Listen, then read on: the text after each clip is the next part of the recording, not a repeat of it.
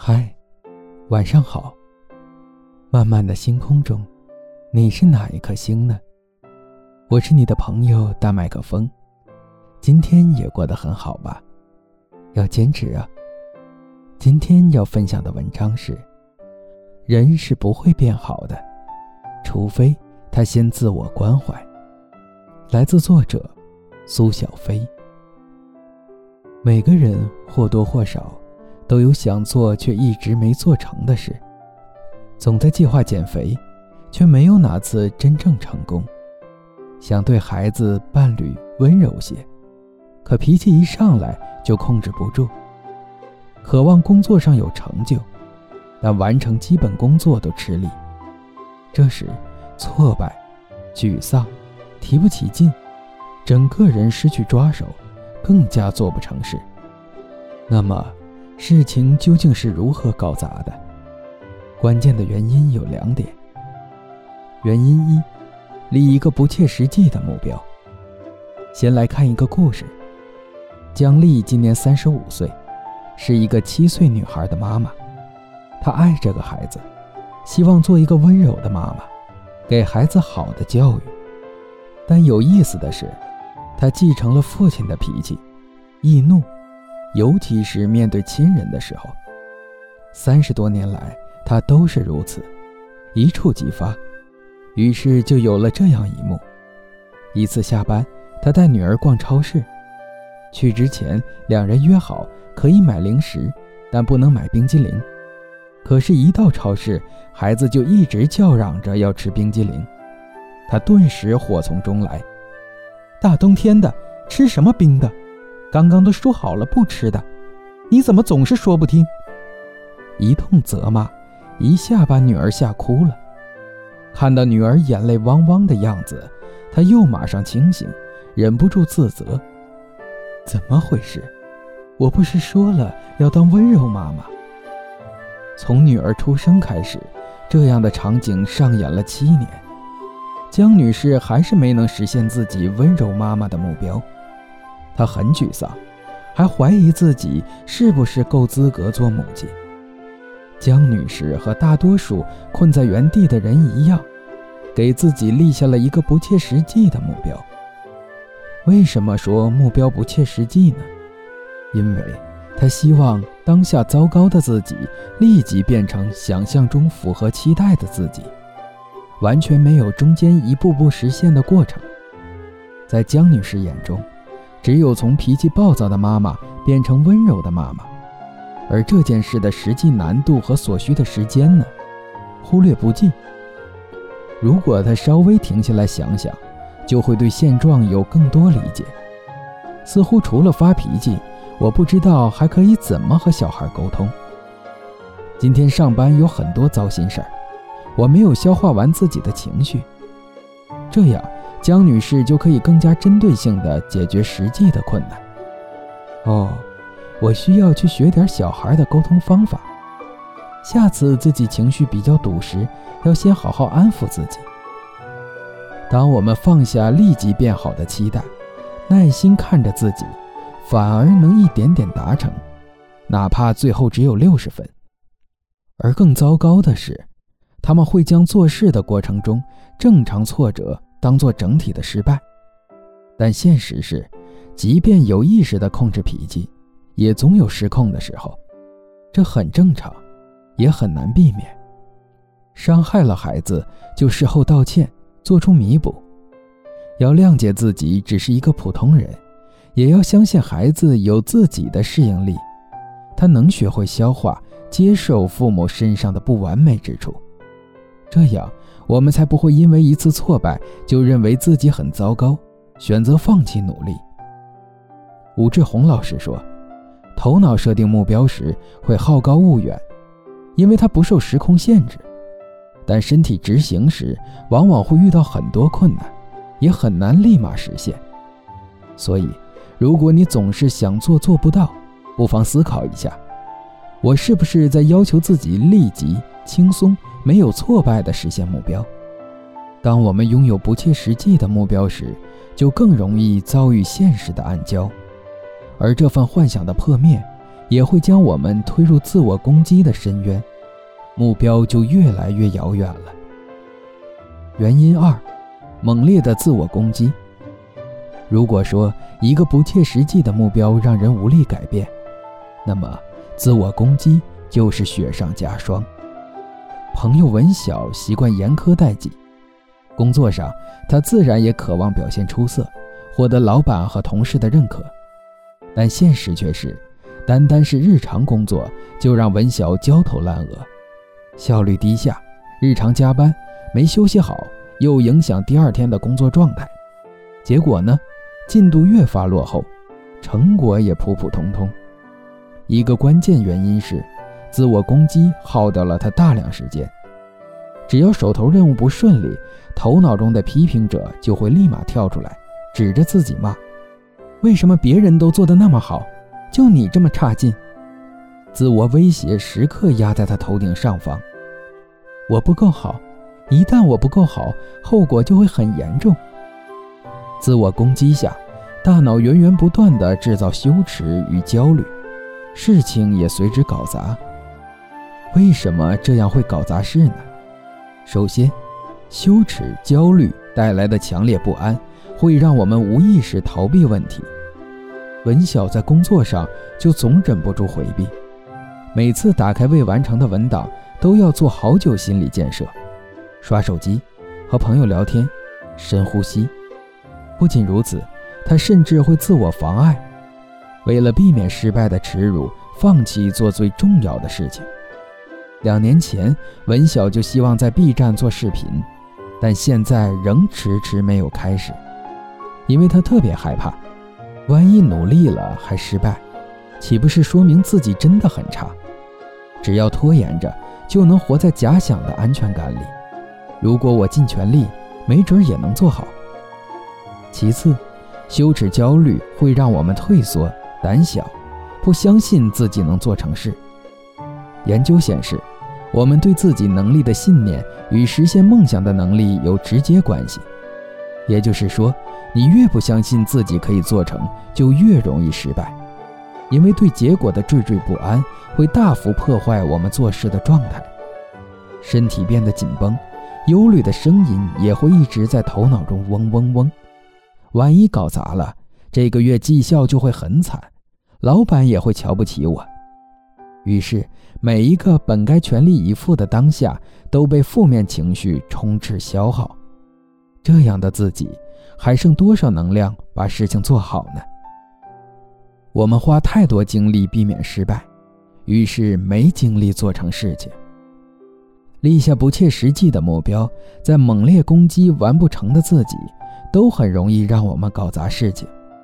明明渴望变好，却陷入了失败的怪圈。这听起来很残忍，就像一个诅咒。那么，这样的做事方式是怎么养成的？一个关键因素是，成长过程中，我们成功被当成理所当然，而失败与过错总被严苛对待。可能很多人都有这样的体验：表现不错时，父母一言不发；而表现不佳，就会有大人立马跳出来指责。你继续这么颓废的话，就别想上大学了。你看看你都胖成什么样了，还不赶紧减肥？这样的态度暗示着：一，失败是个雷区，你碰不得。于是，长大过程中，我们花很多精力避免失败，但最后却沮丧地发现，没有人愿意切身体会自己的难处。二，做好了是常态，没什么大不了的。否则，为什么我做好了没有得到回应，而做不好我会被严厉的惩罚？一定还有更好的，我要向那个更好的靠近。三，批评是一种有效的自我激励方法。有些人回想起自己的成长时会说：“幸好父母很严厉，逼迫我。”这就是典型的对批评者的认同。认为人只有被批评才能真正变好。更糟糕的是，一个长期被批评的人，自我批评也会作为他自我保护的方式持续存在。首先，自我攻击能让他人的评价显得多余，减弱被伤害的力道。正如自我关怀的力量里所说：“我会先发制人，在你之前批评自己。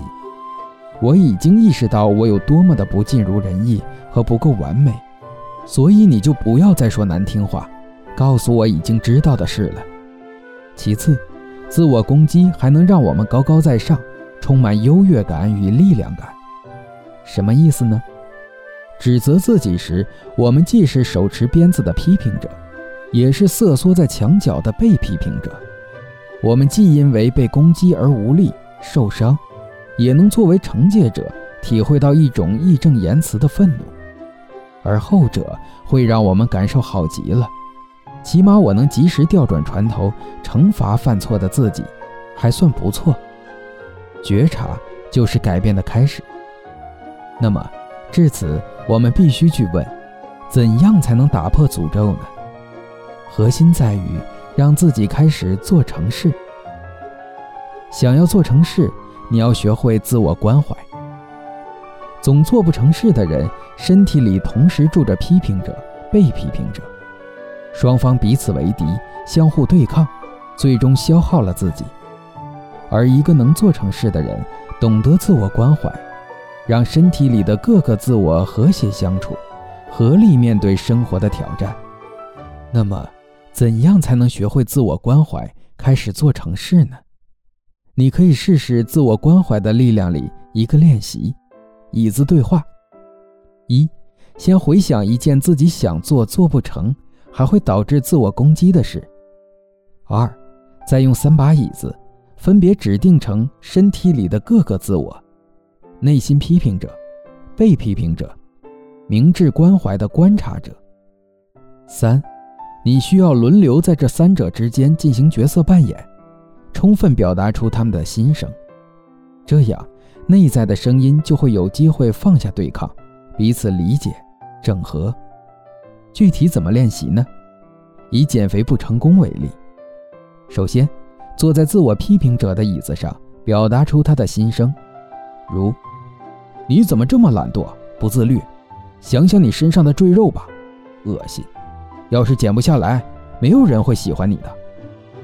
接着换到被批评者的椅子上，感受一下自己被批评的心情，如：你这样批评我，我很受伤，好焦虑，我很怕自己一直都这么胖，后果真的不堪想象。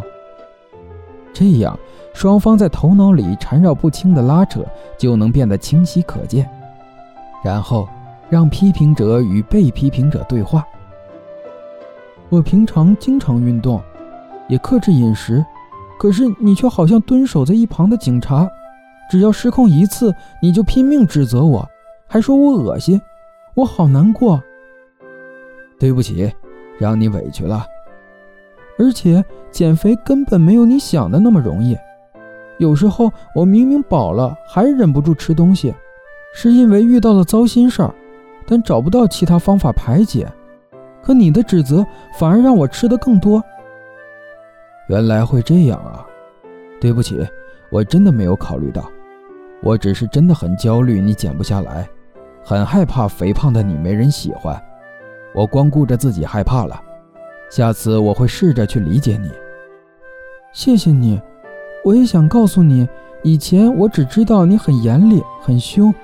但没想到，原来你的攻击背后藏着那么大的担忧和恐惧。谢谢你愿意理解我。当我们不再停留在表面的指责与伤害，深入去看，就能听见彼此的感受和需要。批评者被不安笼罩，被批评者充满着愤怒。最后，坐到观察者的椅子上，运用自己的智慧与爱。分别对批评者与被批评者说话，比如对被批评者说：“我看到你被自我攻击、无力羞耻的时候，真的特别心疼。你肯定很受伤，也很煎熬吧？好想带你远离这种痛苦。你想要的不是一个高高在上的批评者，而是一个能支持自己和你一起想办法的人。”对批评者说。我看得见你的攻击性有多强，背后就有多焦虑。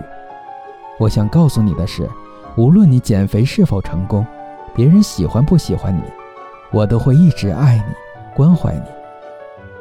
当观察者将爱与关怀传递给批评者与被批评者时，对抗会逐渐消融，理解也开始发生。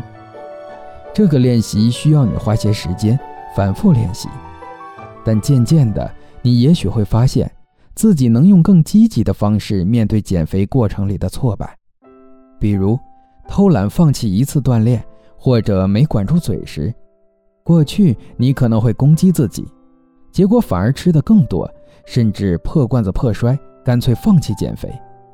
但现在，你可能会摸摸自己的头，安抚道。我们不是神，总有控制不住自己的时候，这很正常。让我和你一起想想，这次是因为什么原因失败？有什么办法能帮助你？